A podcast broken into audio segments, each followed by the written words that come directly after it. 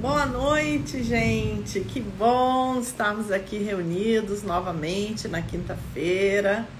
Tivemos uma pausa aí na Quinta Quântica.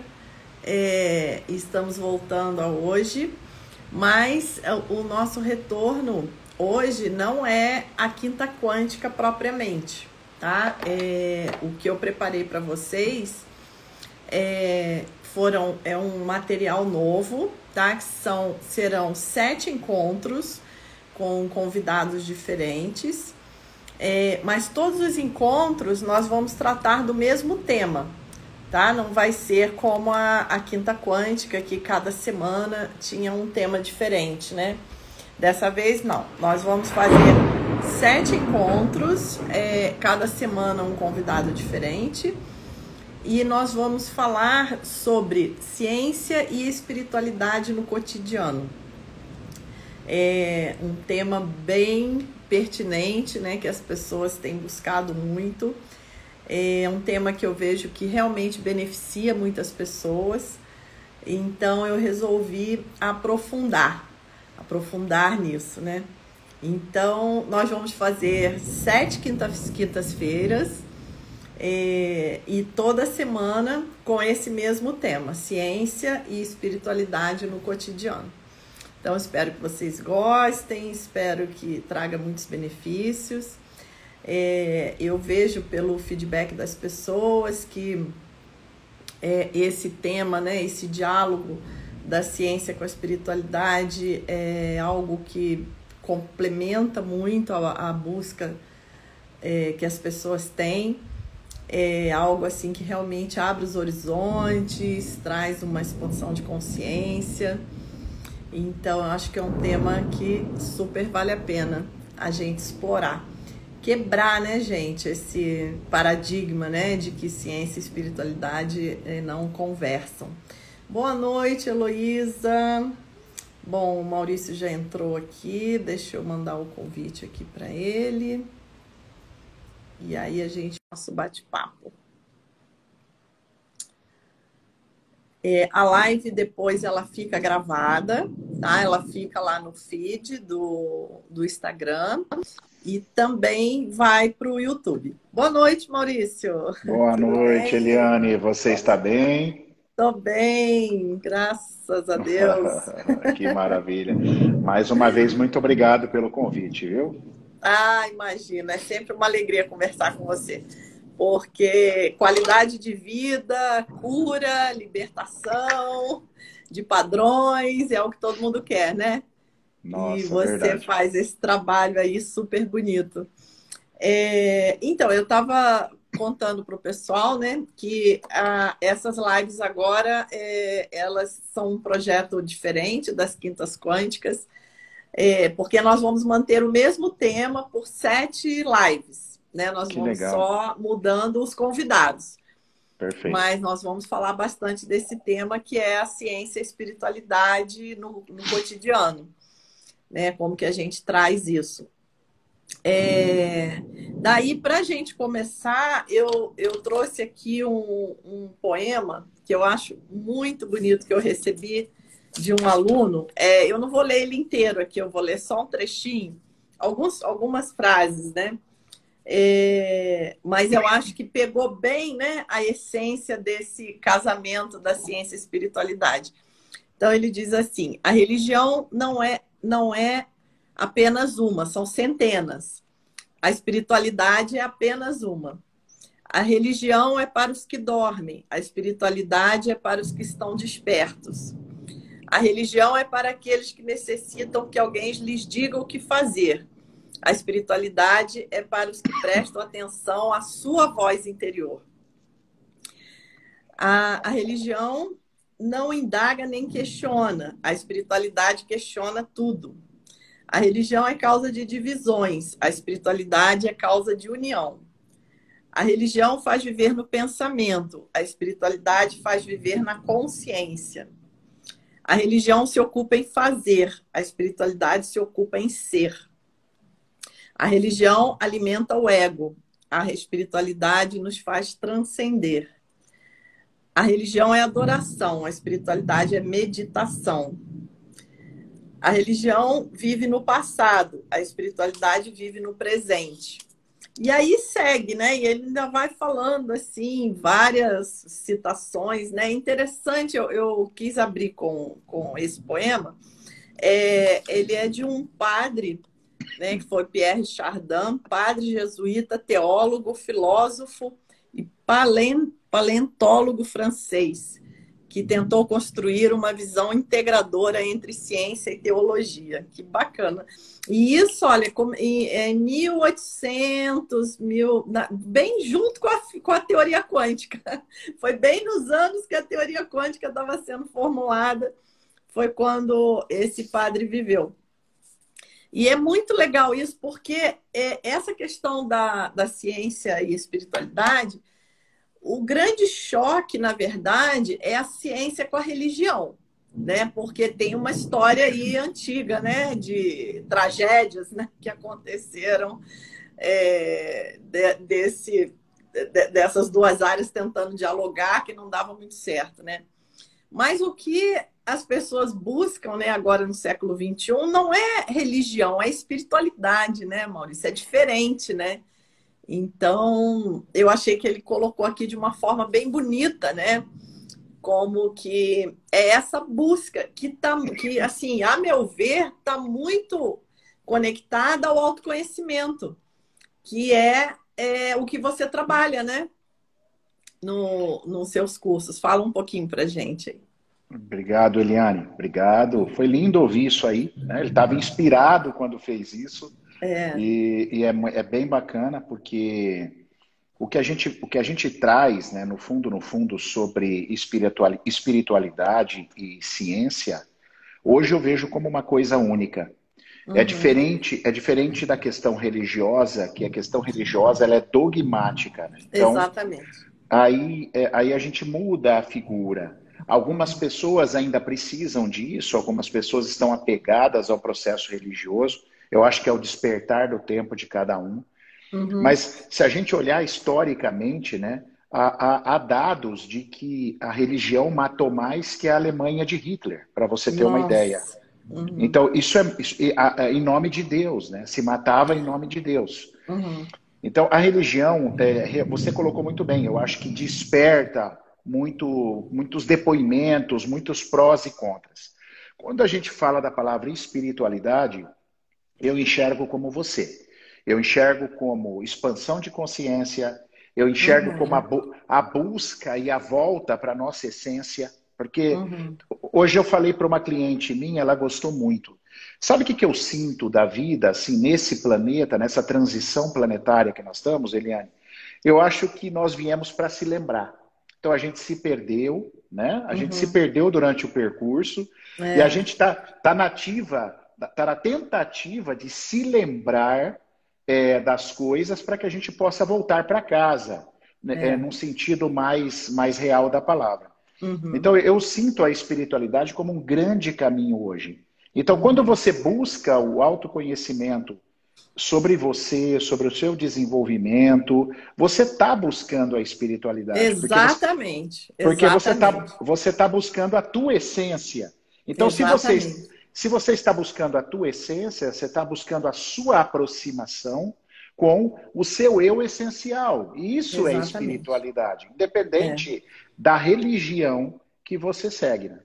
Exatamente, porque é, é muito interessante porque as práticas contemplativas, né, como a prática de meditação, na verdade, ela busca é, o objetivo né, é o mesmo da ciência, que é investigar a natureza da realidade, né, revelar a, a natureza da realidade. É, então, não tem diferença nesse universo fora e dentro. Né? Esse é, é, o grande, é, o grande salto quântico, né? É, que a física quântica também traz muito bem, né? também mostra muito claro essa questão é, dessa inseparabilidade, né, inseparatividade do, do, do, universo externo, do universo interno. É, então, na verdade, é tudo uma coisa só, né? E, e a prática contemplativa ela, ela é o próprio método científico, né? De vez em quando eu, eu falo isso, porque o método científico ele traz a teoria e busca a, a prática, né? O, o, laboratório. Você tem que ter a teoria e tem que ter a comprovação em laboratório. E a prática contemplativa é a mesma coisa. Né? A gente tem a, os ensinamentos teóricos, mas nós vamos vivenciar aquilo, nós vamos testar, né? E é... pode falar. E aí é que as de... coisas se fecham, né? É, até desculpa te interromper, mas você me fez lembrar de uma coisa importante. O que está faltando, eu acho, Eliane, é essa questão da, da, da, das pessoas entenderem na sua magnitude que quando se fala, depende do que se está se conversando, a, a metodologia para ir para o laboratório ela é diferente quando eu quero avaliar, por exemplo, minha área, por exemplo, a fisioterapia. Eu quero avaliar um ultrassom. Então, o uhum. efeito de um ultrassom. Então, eu pego um ratinho, eu vou lá no laboratório e aplico aquela teoria. Uhum. Agora, tem situações que você não consegue uma metodologia para avaliar dentro de um laboratório. O laboratório é sua própria vida. Exatamente. O, laboratório Exatamente. são os acontecimentos ao seu redor, com as pessoas que você ama, e os fenômenos quânticos, eles estão presentes, não tem como você negar. Exatamente. Não tem como você negar isso, né? Então, uhum. eu, eu, eu sinto que a hora que a nossa cabeça abrir, a cabeça. É, hoje ainda tem muito preconceito. Ah, você consegue provar isso? Então, isso é, é ciência. tal. Então, a hora que sair um pouco desse ego, que ainda tem muito ego nisso, né? Uhum. Já, que, já que ele falou do ego aí no começo. Então, assim, se já tem muito ego em cima disso, a hora que isso começar a desmontar, nós uhum. vamos começar a abrir a nossa mente e entender esses fenômenos no nosso dia a dia, o quanto eles estão presentes no nosso dia a dia. E você quer fórmula e metodologia mais perfeita do que essa, Eliane? Pois tem? é, não tem, né, Maurício? Não tem. É, você tocou um ponto importante aí, né? Que é essa questão do ego no caminho espiritual. É, a gente tem até um termo né, que foi cunhado por um, um grande mestre do budismo, que ele chama de materialismo espiritual. é muito interessante. Olha só. Né? Que é, é, essa prática espiritual um pouco equivocada, né? Que, na verdade, é, a, a, a pessoa não está buscando transcender o ego, ela está buscando fortalecer o ego, na o verdade, ego. né? Então a gente cria um ego de praticante espiritual. né? Gostei, gostei, gostei. É, então, a, e ele chamava isso de materialismo espiritual. É muito interessante, porque assim, claro que até que nós estejamos libertos, né, que nós estejamos iluminados, sempre vai ter um pouco de materialismo espiritual, não tem problema, porque nós ainda estamos no caminho, né? Mas é importante a gente jogar luz em cima disso, né? Para que, a, que a gente não fique prisioneiro dessa cilada, né? Que é uma cilada. Então, de vez em quando, a gente vai escorregar, vai perceber, mas aí, né, se você percebe, você retorna, né? Porque o que é, é, como eu falo também, é jogar a luz da consciência, né? Porque o que prende é o que está na sombra, né, Maurício?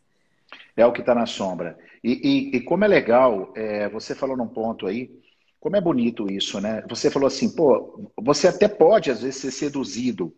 ser seduzido por essas armadilhas do ego e tal.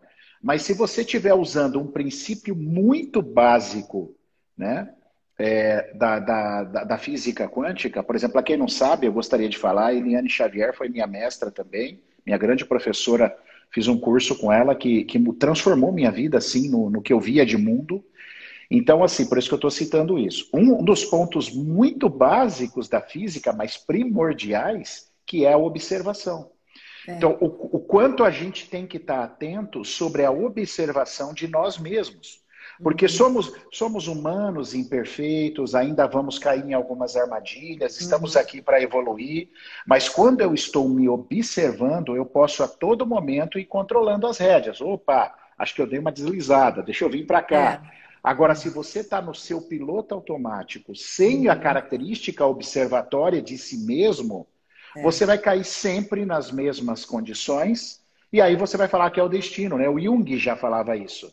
Enquanto você não olhar para o teu inconsciente, não se auto-observar, as coisas vão se repetir na sua vida de um lado nocivo é. e você vai falar para todo mundo que é o destino, né, Eliane? Uhum. É. Gente, isso é tão precioso. Nossa, isso é tão precioso, né? É uma coisa assim para a gente escrever no espelho, assim, colar, para a é gente é olhar todo dia, né? E aí vem a prática da meditação, né? Que a gente vai desenvolver esse, essa capacidade, né? É, de observar o observador.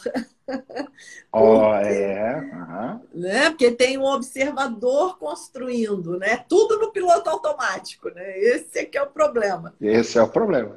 É, e, e aí a, a gente vai ter essa expansão de consciência, porque ao invés da consciência estar tá fechada naquele observador que está ali construindo e nem percebe, a consciência vai expandir, né? Ela vai, ela vai olhar de um lugar mais amplo, aonde ela consegue ver esse observador, ao invés de estar tá dentro dele, né? Ao invés de estar tá colapsada nele.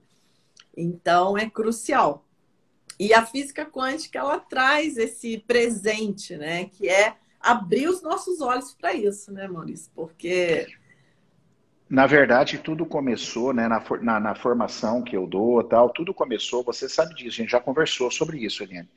Uhum. Começou sobre essa ampliação de visão que a gente começou a ter com você, porque antes de fazer o curso com você, a, a tarda física quântica para mim era igual língua de mosquito, você não sabia se existia, né? Aí fala, ah, sim, é a física quântica, tá, mas cadê isso? Como que se é. aplica? É. Aonde ela entra na nossa vida? Uhum. Porque a física quântica tem tem cálculos de encher uma casa inteira de cálculo e ainda não é. dá. Então, assim, mas tem uma, par, uma parte muito prática da física para a nossa vida que eu acho muito linda, né? Que são esses paradigmas voltados para a vida, para a saúde. Eu acho isso lindíssimo. E tudo começou na minha vida a partir disso. Por isso que eu tenho um carinho muito grande e me sinto muito honrado quando eu recebo um convite seu, porque você imagina, você me chamando Quer dizer, é um motivo. Hoje eu vou dormir feliz, com certeza, Ai, tá? Maurício, obrigada que pelo legal. carinho. Nossa. Que legal. Não, porque é merecido. Você merece, Eliane. Você é uma batalhadora, você detém muito conhecimento e é um conhecimento que transforma vidas. Ele começa a partir daí. Ele começa a partir de um simples fato de você observar as coisas é, de forma diferente, porque isso muda a percepção da sua realidade, né? Você sai da sua caixinha, né? Imagina é. você dentro de uma caixa olhando para um buraquinho desse tamanho, né? É. Então, e eu e você falou uma coisa que me fez lembrar, Eliane, a, a questão, muita gente, eu já falei isso inclusive em lives minhas, as pessoas confundem a consciência com a sua própria mente. É. A, a, consciência é tão mais poderosa que ela é um fenômeno quântico. A consciência, é. ela está num patamar a ser acessado por todos. A mente é só sua. É. Cada um tem a sua mente, a sua uhum. particularidade na sua mente. Mas a consciência é algo divino, é algo muito superior. E é disso que nós estamos falando. Aí entra a espiritualidade. Por isso que não tem como você separar dentro desse processo é. a construção dessa realidade, né? É. Tem um grande mestre do, do budismo é, que diz assim: a, a mente é o karma da consciência. Eu achei ah, yeah, muito, muito. Muito, muito bom, né? Porque é bem, é bem, isso, né? A consciência que é ampla, de repente, ela colapsa tem... ali num, num, conjunto de marcas kármicas, é. né? E passa a atuar de uma maneira estreita, né? É, no piloto automático, simplesmente é, seguindo é, aquele software ali e, e nós ficamos arrastados dentro disso, né? E com isso deteriora a saúde, deteriora o corpo, né? E a gente vai Cê apanhando aí, né? Você sabe que é, essa definição aí que eu achei o máximo me fez lembrar um pensamento que uma, uma forma, uma meditação muito estudada hoje no Brasil, que é muito famosa, que é a meditação mindfulness, né? Uhum. A Sara, a Sara, inclusive, que nós fizemos o curso junto, hoje está promovendo trabalhos, cursos na linha de mindfulness. Então, olha que interessante. Se você pegar uma semente, cara, olha, se você pegar uma sementinha e olhar para uma sementinha, você fala assim, cara, isso aqui é uma semente, olha que coisa limitada. Mas, é. de repente, se você plantar, vira uma árvore que você não tinha uma ideia do que poderia ser aquele potencial. Então, a nossa mente é isso, é uma coisinha muito limitada perto da é. capacidade que um ser humano poderia expandir, né? Uhum. Mas ela nós... tem o potencial todo ela ali, né? tem o potencial toda a sementinha ali, cara. Isso é muito lindo. Eu gosto é. muito desse raciocínio. Nossa, muito bacana, assim, muito legal. É, porque é, é, é, por ali que a gente começa, né? Então, a, a, mente é a nossa ferramenta. Nós vamos usar a mente para trabalhar a própria mente. É isso aí. É, né? isso aí. É, é, é, o caminho da ciência contemplativa. É, e a física quântica entra né, fazendo uma complementaridade perfeita nessa, nessa questão toda, né? E é muito bonito. E às vezes, assim, algumas pessoas me pedem, né? De vez em quando eu, eu recebo esse pedido, é, que a pessoa fala assim: ai, ah, eu gosto tanto desse caminho da ciência e espiritualidade, é, mas tem pessoas que são tão fechadas, tão críticas. Não tem como você fazer uma live explicando isso para, né? Então, aí eu falo pro pessoal, falo, olha, é um pouco difícil porque é a questão do paradigma mesmo, né? Por isso que os meus cursos eu começo propondo a mudança de paradigma, né? Primeiro, assim, entender o que é o paradigma cartesiano, entender onde nós estamos, para a gente dar esse salto para um outro paradigma, que é o paradigma quântico. Hum. Porque a, o, cada paradigma ele é como né, se ele tivesse ali uma permissão de, de fenômenos que, ele, que podem ser observados. Então, se a pessoa está atuando num paradigma limitado, não adianta você trazer conteúdos mais amplos, porque não entra naquele paradigma, não, ela, ela não tem o observador para ver aquilo, né? Então é difícil discutir com, com essas pessoas. Então eu falo com eles, falo, olha, isso aí vai ter que ser o, o senso crítico e o bom senso de cada um. Né? Não se deixem levar por falsas autoridades, né? É importante a gente conhecer um pouco da ciência, principalmente ver a ciência tradicional, né? Essa ciência do materialismo científico. É, ver as limitações dela, porque muitas vezes a pessoa que é um leigo, ela vê um cientista falar, ela não faz ideia de que aquilo ali é um modelo, aquilo ali não é a realidade. A realidade é intangível, a gente não vai pegar a realidade. Né? A gente tem modelos que descrevem a, a realidade. É, e esses modelos mudam, esses, a, a, ciência tem dogmas também, por mais que né, pareça estranho. Então, é, e uma coisa muito ruim é, foi essa separação né, da ciência como algo é, voltado à criação de tecnologia. Se separou da ética, né? se separou de uma visão mais ampla do ser humano. Então, foi como você disse: quando eu fiz o meu mestrado, eu sabia calcular milhões de coisas, mas eu não, não entendia exatamente a teoria quântica. Aí, quando eu terminei o mestrado, que eu comecei a minha prática espiritual, aí é que eu comecei a realmente entender a física quântica. Aí foi um presente, né? Porque eu falei, ah, agora eu estou entendendo o que eu estudei. Senão, assim, era como se, se fosse um conhecimento meio perdido, né? Aquilo, eu ia saber calcular um monte de coisa, mas o filé mignon da coisa, assim, a essência, eu, eu só fui aprender mais tarde, né? No caminho espiritual porque a tecnologia por si só não vai resolver a nossa vida. Isso que, né, que as pessoas têm que perceber.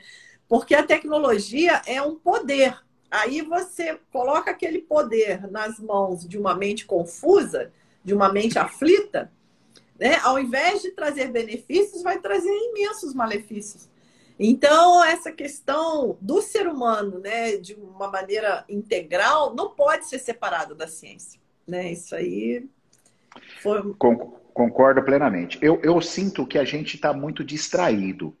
Uhum. O, mundo, o mundo hoje criou, através do materialismo, muito processo de distração. Uhum. Isso, isso tirou a gente do processo. Mas você sabe que no fundo da minha alma, eu acredito que esse é o grande objetivo do planeta Terra. Isso uhum. tudo, isso tudo já estava meio que programado para acontecer nesse planeta. Isso é o que eu sinto. Aí, uhum. feliz daquele, feliz daquele que no meio de tantas adversidades consegue se conectar com a espiritualidade, expandir a consciência e voltar para o teu eixo. Porque é só a gente olhar para o lado, nós estamos aí vivendo num planeta de muitas distrações. Muitos processos tecnológicos que nos tiram é, do nosso encontro com a nossa essência real, né? E você uhum. falou da mente aí das pessoas, Eliane. É, a, a, uma aluna perguntou para você, olha que interessante um caso que eu tive, né? Uma mãe trouxe a filha por causa de uma dificuldade de relação entre as duas. Olha o que é a mente humana. Então, uhum. assim, é, a mãe trouxe a filha por causa da, da, dificuldade de relação. Ao extrair conteúdos dali, o que estava acontecendo? Tudo piorou, ou seja, tudo descambou realmente quando a filha confessou para a mãe que era homoafetiva. E a mãe não aceitou isso. Ao eu, ao eu questionar e conversar, olha a resposta da mãe. Ela disse assim: Eu não aceito porque a minha religião prega que mulher tem que viver com um homem. Uhum. Bom, aí eu continuei a conversa. Quando a gente foi um pouquinho a mais, a gente percebeu que essa mãe é, vira e mexe na casa, ela era preconceituosa com a filha. Então ela falava assim: ah, então eu só tenho piá em casa, então não tenho mais menino, né? Então ela criava preconceitos e isso se tornou uma realidade na consulta. Então eu fiz uma pergunta para ela: e a sua religião, o que diz sobre o preconceito? Ah, ótimo. É. Ok? Então ali criou um choque de modelo dentro daquilo que ela mesma acredita. Uhum. Então eu não criei a minha realidade para ela. Eu falei assim, mas o que, que o seu Deus fala sobre preconceito? Aí ela fala, é, realmente não pode ter. Eu falei, ah, então você está enrolada, porque você está no meio de duas coisas. Né? Aí é o zoinho, o zoinho fica buscando informação. Então, você é. vê como a, como a mente, as pessoas estão presas dentro de um dogma mental absurdo, distraídas, distraídas, distraídas do que realmente é. a realidade dela, a realidade, a potencialidade dela poderia alcançar com uma consciência expandida e atingir não a religião, mas sim a espiritualidade, porque aí é aonde a gente começa a se lembrar de realmente da onde a gente veio, da onde a gente estava e para onde a gente tem que retornar, né, Eliane? Pelo menos é, isso faz muito sentido para mim, né? É o que eu tenho percebido em meus estudos e tentado orientar as pessoas que têm tido contato comigo. E sei também que é a tua linha, e eu sou fã uhum. da tua linha. É por isso que seguimos aí no nosso desafio, Eliane. É, isso aí, né, Maurício? Espalhar esse conhecimento libertador, né?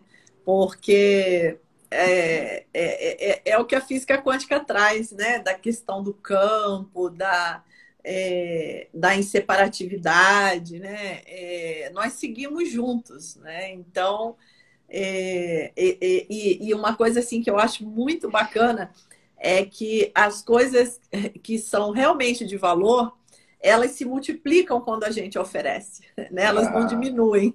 Isso, né? Isso é então, se você dá amor, você fica com mais amor. Se você dá compaixão, e eu, e eu acredito que o conhecimento, ele, ele é. O conhecimento, para mim, é algo assim como o amor, como a compaixão, como é, um arquétipo platônico, né? Eu acho uma coisa assim de muito, muito valor, muito transformador, né? É, e quanto mais a gente espalha conhecimento, mais a nossa consciência se expande também, como, né, como acontece com todas as coisas que são realmente é, de valor na vida.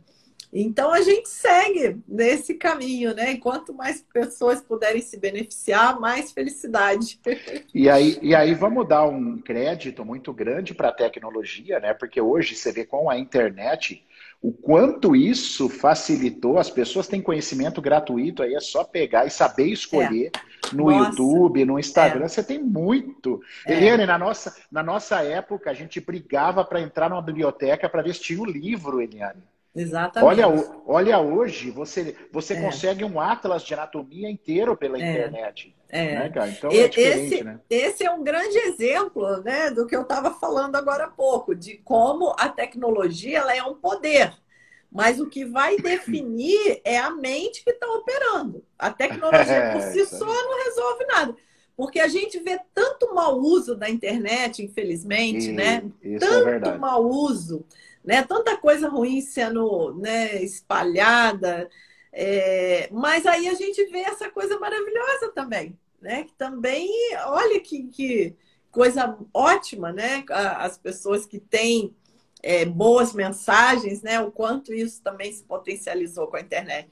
Aí vem aquela questão, a internet é ruim ou é boa, né? Não, não tem como responder essa pergunta. Depende do uso que você faz dela. Do uso dela. É, Depende da, da mente que está operando, né? Então, é por isso que eu adoro essa definição da, da física quântica, né? De, da realidade, porque é, a física quântica ela define a realidade como um processo de relação. É. Não, não tem uma realidade fixa, né? Existe o meu processo de relação é, com as coisas, né? E assim eu crio a minha realidade. E isso é o que a ciência hoje chama de realidade. Então, a pessoa que ainda está com aquela ideia né, de que existe uma realidade, né, que é, ela está no século XIX, está lá no paradigma clássico, né? porque o século XX já era o paradigma quântico e o, e o século XXI agora mais ainda.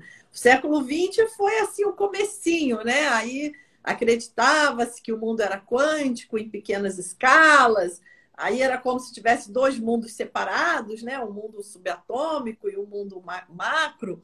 E já no século XXI, até isso já caiu por terra também.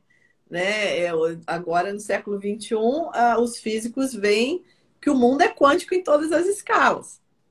Né? Já tem aí a biologia quântica, que usa a, a teoria quântica para explicar fotossíntese, para explicar a migração de pássaros.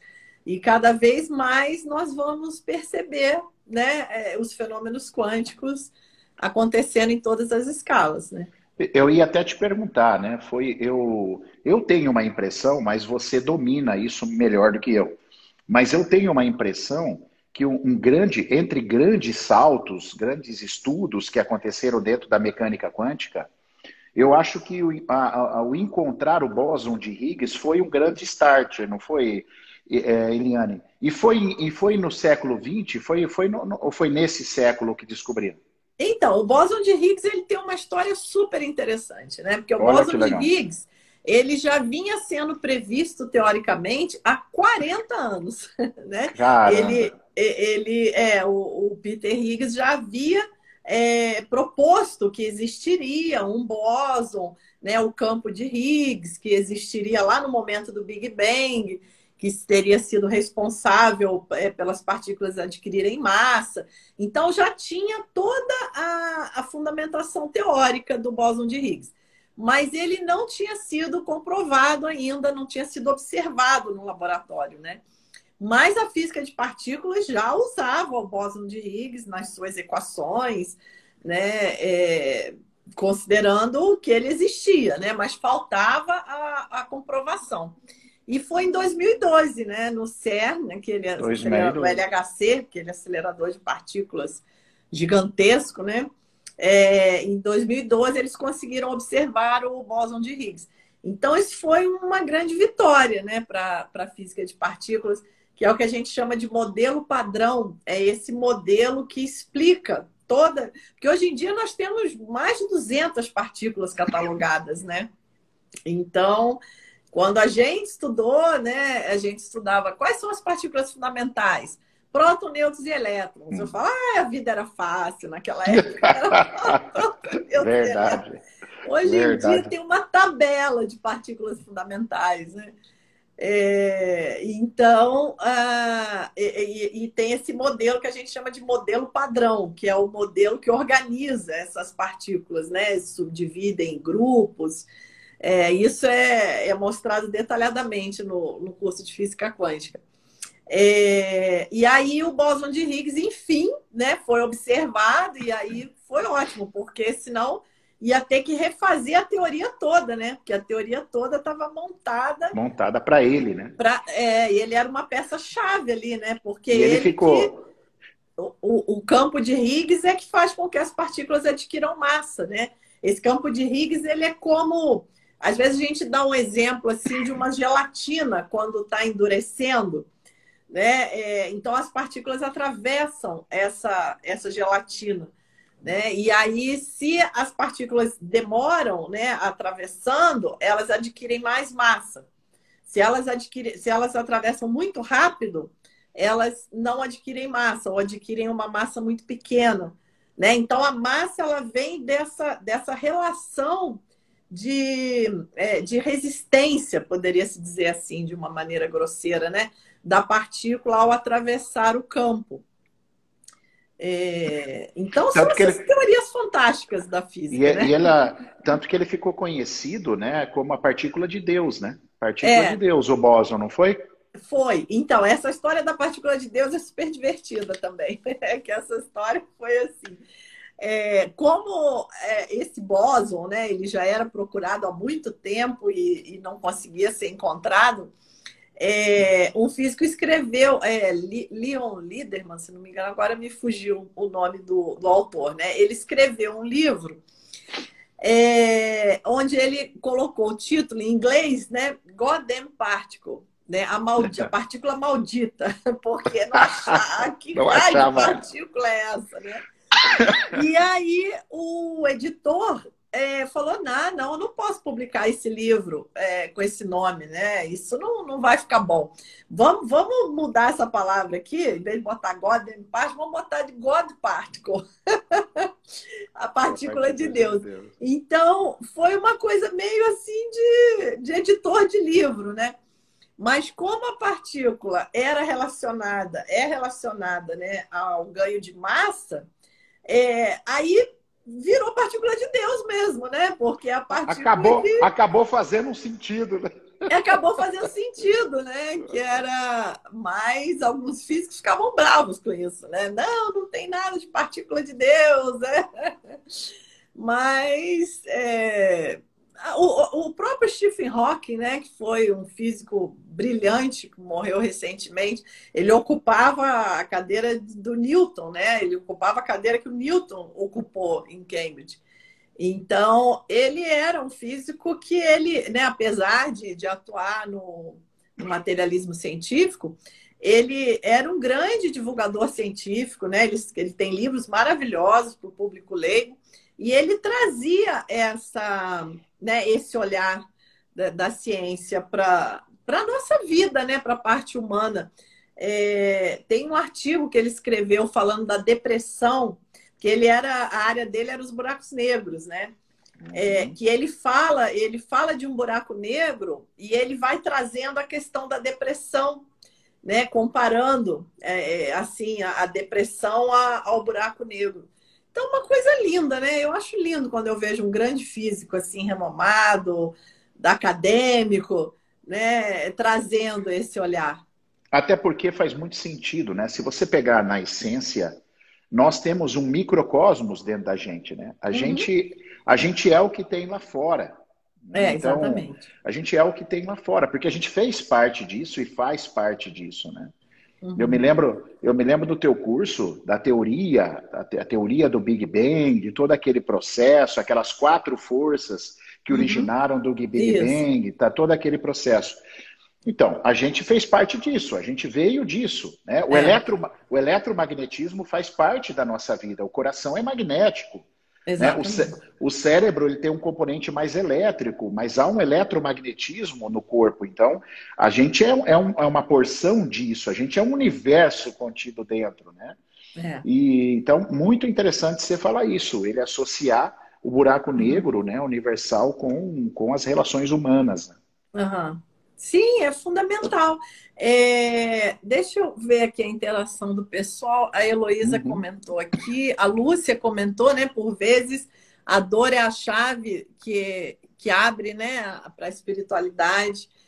É, com certeza, né, Lúcia? Muitas vezes é, a gente precisa né, da, da dor, né? A gente precisa sair da, da, do nosso mundinho, né?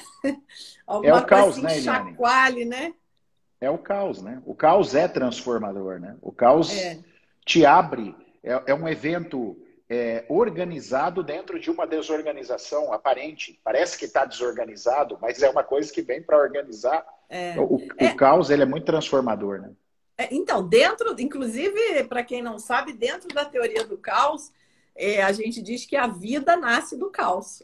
olha aí.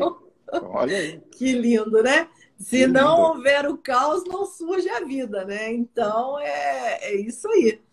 E a Heloísa é falou aqui, né? A gente hoje tem um conhecimento sem sair de casa, né? Exatamente, Heloísa. Porque o online, por um lado, é lógico, né? Fica essa questão, né? Ah, é tão bom presencial, a gente se vê, a gente se abraça.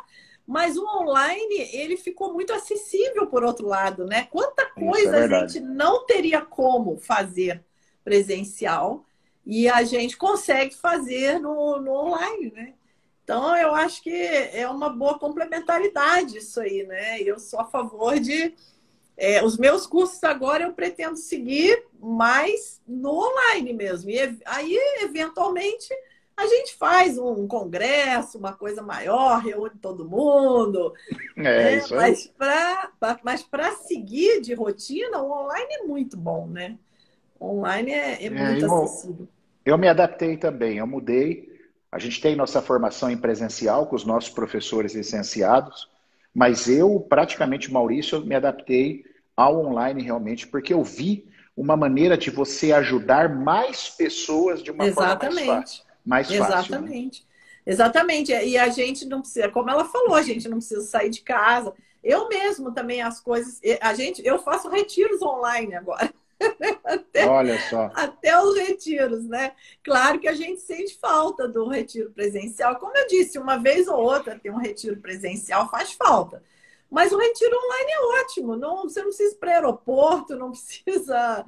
Né? É, eu faço, eu pego, eu pego períodos que eu estou sozinha em casa, e aí eu, minha casa vira um, um ambiente de retiro, que é maravilhoso e funciona super bem.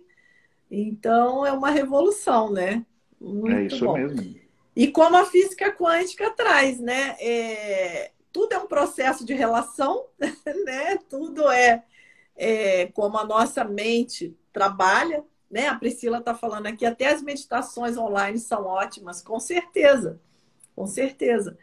É, e, e, e aproveitando aqui que a Priscila falou da meditação, é, a meditação é crucial, né, Maurício? Em qualquer linha de tratamento, né? Sim. Porque se você não esvaziar, não abrir espaço, como que o novo vai entrar? O né? taoísmo, o taoísmo falava isso, né?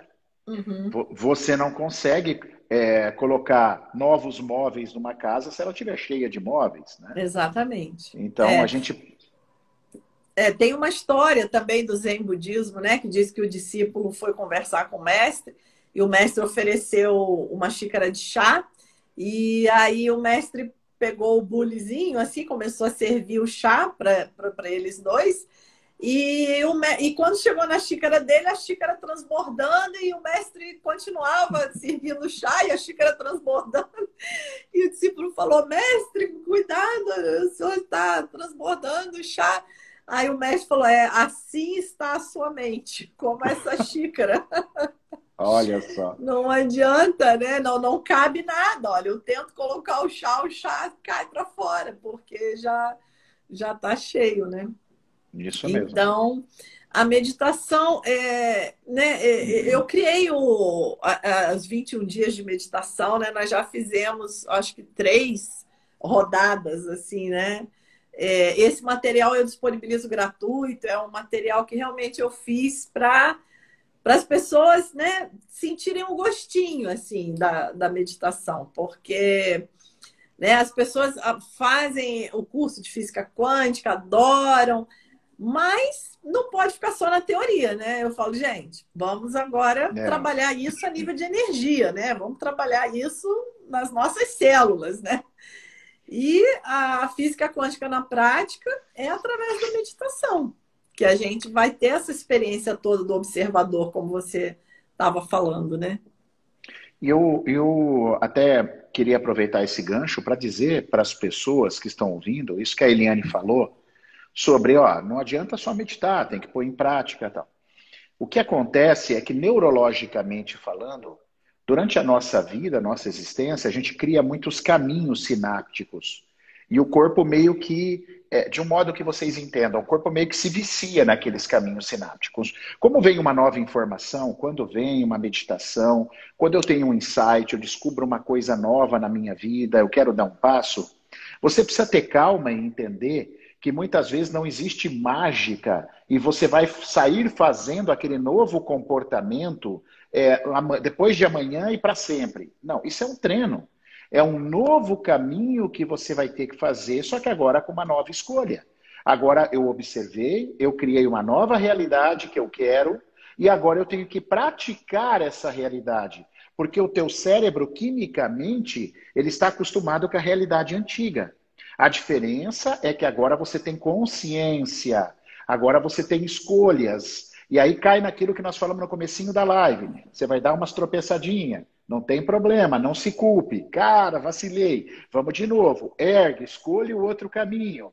É assim que as coisas vão transformando na nossa vida. Não existe mágica. É um processo. É, e a, com e a paciência gente, e autocompaixão, né? É exatamente. É assim que muda. É assim que as coisas mudam. É. Tem até um poema que eu gosto muito, falei até numa live é, uns dias atrás, que eu acho, nossa, eu acho esse poema muito libertador, né? Hoje eu tô no dia dos poemas, hein? Ah, que legal! que legal, tá, tá inspirada, foi, mestra. É, não foi nem planejado, agora veio mais esse. É, que se chama é, Autobiografia em Cinco Capítulos, que eu acho muito, não sei se você já ouviu, eu acho muito interessante. Que ele diz assim: capítulo 1, tem um buraco fundo na calçada caio nele. Não é minha culpa. Ai, levo uma eternidade para sair. Aí o capítulo 2. Tem um buraco fundo na calçada. Caio nele. Mas eu sei que é minha culpa, que é minha responsabilidade. Saio rápido. Então a gente, a culpa aí, na verdade, é responsabilidade, responsabilidade né? Eu não gosto muito da né? palavra culpa. Na verdade, é assim, a gente reconhecer a nossa responsabilidade, né? Aí o capítulo 3. Caminho pela rua. Há um buraco fundo na calçada. Caio. É um hábito. Né? Então, ele no capítulo 2 ele já reconheceu que a responsabilidade é dele. Mas no capítulo 3 a gente cai. Mesmo depois a gente ainda cai, porque é isso aí que você falou. A rede neural está lá. A gente tem é. que criar uma nova rede. É né? isso aí. Então, mas quando eu caio no buraco e vejo que a responsabilidade é minha, eu já quebrei um monte de sinapse, já criei um monte de sinapse nova. Né? Cada Isso é super importante, porque cada vez que a gente cai de novo, porque é um hábito, a gente tá. Se você cai olhando, né, com a consciência, é, jogando luz, é, basta isso. Isso já vai modificar, né? O problema é quando eu caio e não percebo. Né? Quando eu caio e digo que a culpa não é minha, me vitimizo, né? Ou, Aí... ou o, problema Aí... da, da, o problema é da prefeitura, que tem um buraco ali, é, tem que culpar alguém. Né? Exatamente. É isso, é esses, esses são os pilotos, os pilotos automáticos. É, exatamente. Então, no, no capítulo 3, caio. Mas, caio, é um hábito, né? No capítulo 4, ando pela rua, tem um buraco fundo na calçada, contorno o buraco. Já ah, não aí, cai mais no buraco. Não cai mais no buraco, exato. E o capítulo 5, ando por outra rua. Novas escolhas. Novas escolhas. Não precisa nem andar por aquela rua, na verdade. É eu já ando, já desvio do buraco, então já ando por outra rua agora. Que aí é. esse nível esse nível do capítulo 4 e o capítulo 5 que você citou, do poema, já é um estado de presença. Exatamente. É onde nós temos uma pessoa que já se posiciona num estado maior de presença e aí é. ela pode fazer escolhas, né? Exatamente, maravilhoso. Então, eu acho muito bacana é, é, esse poema, porque eu acho que a gente se enrola muito né, nesse capítulo 3, né? Porque a gente acha assim, não, agora que eu vi que eu é, já tenho a responsabilidade, eu não vou cair mais. Não, não é assim. A gente não é bem assim. Cair. Não é bem assim, né? A gente não cai, mas aí a gente tem autocompaixão, é. tem, auto, tem, a gente se acolhe, né? É tem paciência. Aí. E, e aí o processo já deu o start, né, Maurício? Isso é que é maravilhoso, né? Isso que já deu o start. O perigo que a gente percebe a nível de terapia é que nesse momento aí do capítulo 3, entre o capítulo 1, 2 e 3, as pessoas se condenam demais, Eliana. As pessoas, se, as pessoas se odeiam, as pessoas não se gostam por causa daquilo que fez, é. daquelas falhas que cometeram como seres humanos é. aí. Então, muito legal essa analogia que você fez aí, é. porque é, é, nesse momento. E quando você entra na culpa, né? Aí se a gente lembrar lá dos estudos do Hawkins, olha que interessante. Se você pega a culpa, vergonha do que você fez, Aí você está num nível de frequência muito baixa e aí a tua chance de você transcender fica muito menor, né? Fica, fica muito remota, muito remota. Por isso que é importante, a, a, a, Raquel colocou aí, a compaixão com você mesmo. Meu, tomei o tombo, cara, vou cair algumas é. vezes, mas vamos lá, vamos erguer, vamos continuar e vamos aprender, né, Eliane? É, com certeza, é exatamente isso. É, assim, é, autocompaixão. É, até, inclusive, eu estou programada para essa série de lives aí, é, conversar com uma pessoa que trabalha especificamente com autocompaixão. Olha que legal. Porque né, é um tema assim que a gente tem uma certa dificuldade, né? A gente agora é muito importante o que a gente chama de desidentificação com, com a identidade, né? Então, quando a gente entra nesse processo de, é, de se olhar, né? De, de observar esse observador, né? É, para que a gente não passe por isso de uma forma tão dolorosa, como você falou, né? Com tanta culpa, com tanta né, autocrítica, é importante a gente entender que nós também não somos esse personagem. É... A gente já se libera dele. Né? Quando a gente olha para ele, você, se você olha para ele, você já não é ele, você já está de fora olhando. Se você fosse ele, você não conseguia olhar ele de fora. Né? Então, Perfeitamente. É, a gente usa muito esse termo, desidentificar, porque nós seguimos identificados a esse personagem, né? Nós olhamos para ele e achamos que nós somos eles ele, nós nos identificamos com ele. Mas basta a gente não se identificar mais, né? Então que são que são os nossos falsos eus, né? Exatamente. São, neuro... são neuroses, são a gente até entende, são neuroses que foram construídas durante a sua criação. Talvez você não pôde ser a pessoa que você gostaria de ter sido, você tentou é. agradar seus pais, enfim. É, é. São, as, são as neuroses. E aí você se identificou com a tua mente, você criou é. falsos eus. Eu costumo falar assim, ó, nós não somos, você não é a sua mente. Você não é a sua mente. A sua mente é uma parte do seu corpo que funciona como tantas outras. Uhum. O seu coração bombeia o sangue, o seu intestino é. absorve e elimina, o seu pulmão faz troca gasosa, o seu estômago faz digestão, a sua mente pensa. A sua mente é uma parte do seu corpo como qualquer outra. Então, assim, já pensou se eu me identificasse? Eu costumo falar isso. Eu, eu, já pensou se você se identificasse muito, muito com o seu coração? Você ia sair pulando ou fazendo assim, porque o seu coração é. vive fazendo assim. Mas é. você não vive fazendo assim. Então, por que, que você se identifica de uma forma tão violenta com a sua mente que muitas vezes você acha que você é a sua própria mente? Exatamente. A sua, a sua própria mente é um conjunto de rede neural, incluindo o teu sistema geracional, transgeracional. Exatamente. Então, assim, é. é. preciso ter esse discernimento, né, Eliane? A é. gente precisa se observar, sair dessa é. e, atingir, a consciência que ela transcende, ela é muito maior, muito é. além da sua mente, né? É, essa consciência das infinitas possibilidades, né, Maurício? É isso, isso fica muito claro na física quântica, a questão do colapso, né? Como a gente tem esse campo de infinitas possibilidades e, de repente, a mente é um colapso. Colapso. A mente colapso. é um colapso. Você tinha ali infinitas possibilidades, você colapsou uma, né? Então, é lembrar que essa realidade que você chama de realidade, como se fosse algo né, definido, isso aí é só um colapso de infinitas possibilidades. E, é, e ela não é mais real nem menos real do que qualquer uma outra possibilidade que você possa colapsar diferente dessa. Né? Porque é, às vezes mas parece que a pessoa tem uma sensação assim, não, tem essa realidade, é, eu posso ter um olhar positivo, otimista para essa realidade. Mas nem isso, é mais profundo que isso, não é nem isso, é mais do que isso. Essa realidade não existe, ela não é real, como né, esse, esse pensamento clássico traz, né?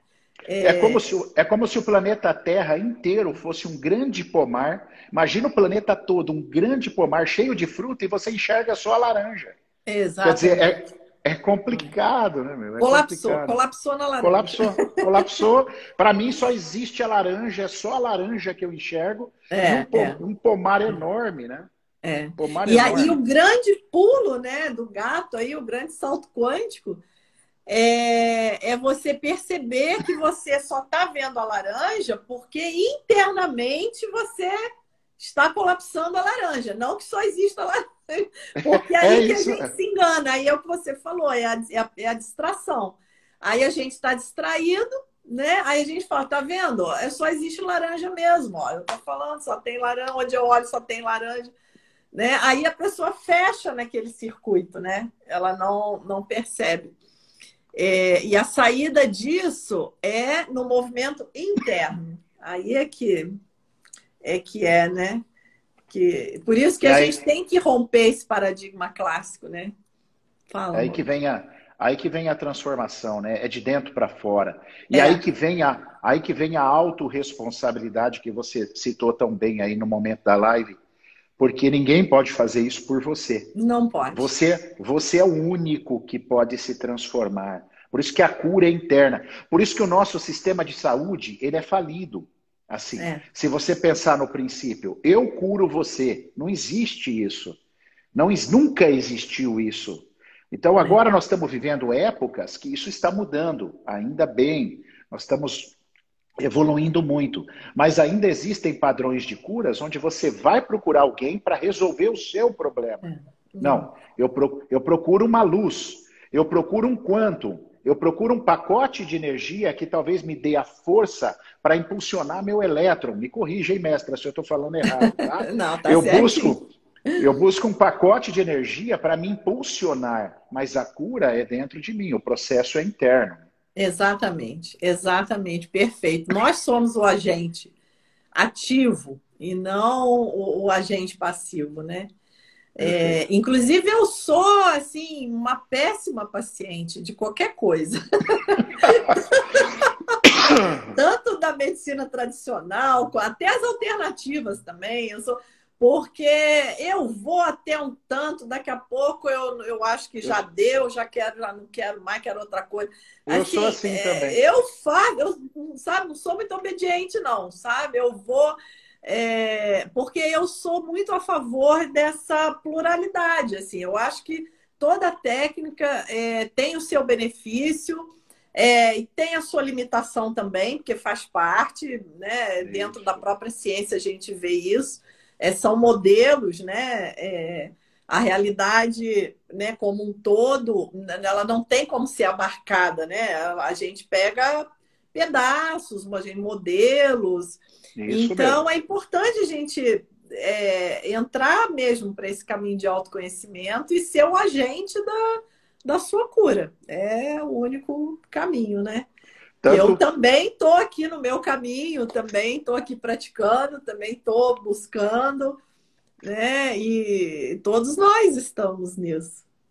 Tanto que a prova disso que você está falando é que você pode ter uma cura um, um baita do insight de uma transformação lendo um livro, é, é, assistindo um curso, ouvindo uma Sim. música. Eu, é. já tive, eu já tive curas escutando música. É maravilhoso, né? Uma música que eu, uma música que eu tocava sempre na minha vida, mas eu não entendia o significado.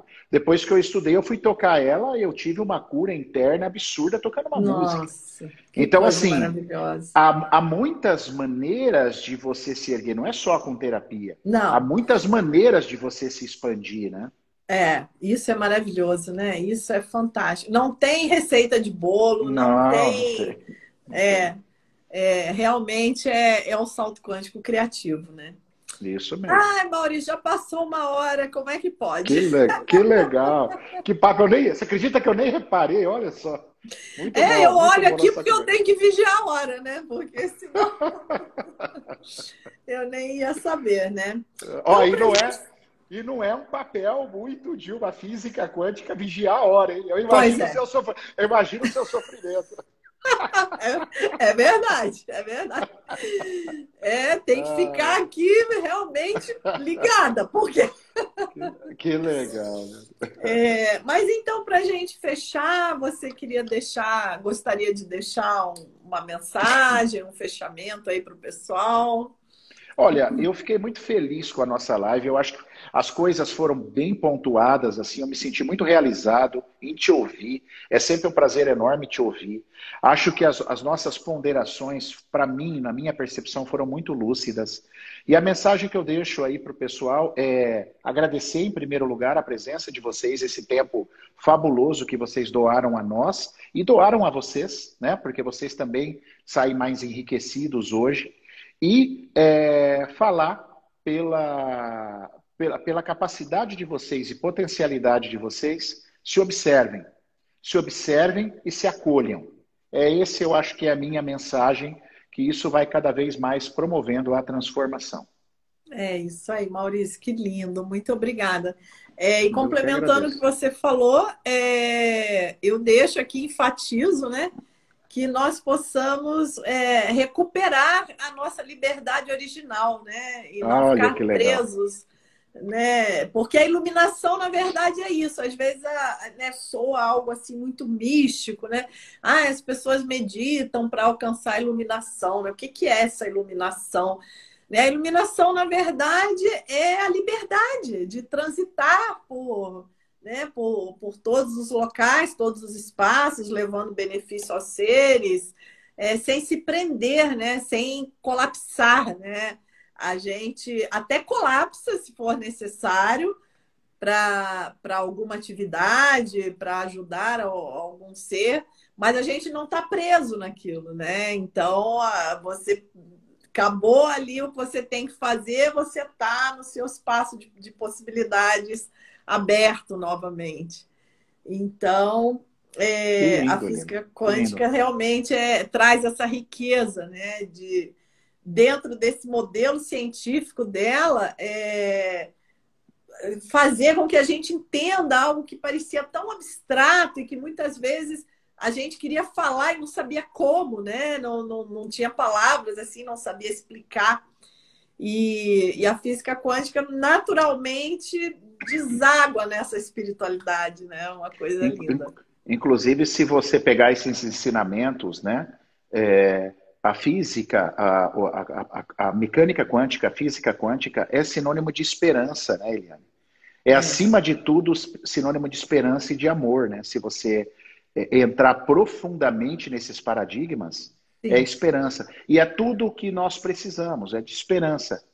Nós Exatamente. temos agora, nós temos agora um modelo e um fundamento onde a gente possa se apoiar para a nossa uhum. evolução. Olha que lindo isso, né?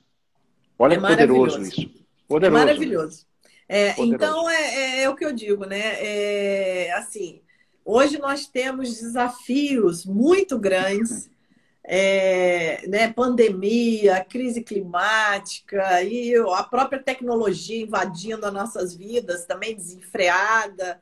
É, e aí nós temos também junto é, essa nova ciência que, que nos dá uma, uma base muito mais poderosa para lidar com isso tudo.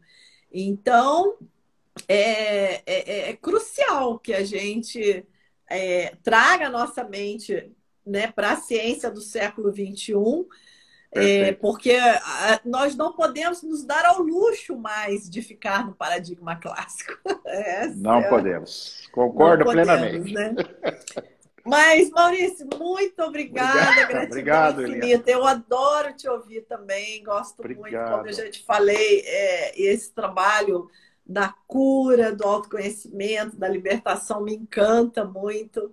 É, que é, né, tá tudo emaranhado aí, tá tudo Exato. interligado. Então, eu gosto muito, muito de conversar com você, te agradeço muito. Obrigado, obrigado. A presença, eu, eu agradeço pessoal também que participou, que comentou. É, o Anderson aqui também comentando. É, Estudar mecânica é algo extraordinário, um misto de amor e ódio tudo junto. Saudade da faculdade. Saudade da faculdade, né, Anderson? Pois é, na faculdade é essa coisa misturada, assim, né? Um pouco de materialismo científico com um pouco de viagem, assim, do, se tiver um professor, né, que gosta de viajar um pouquinho. Mas é isso aí, gente. Aproveitem. Aproveitem Valeu. que o conhecimento está aí. Está tudo aberto, né, Maurício? Tudo um aberto. Beijo. Obrigada, gente. Até a Obrigado, próxima, gente. Maurício. Até a próxima. Obrigado, Eliane. Beijo. Fique com Deus. Tchau, tchau. Tchau.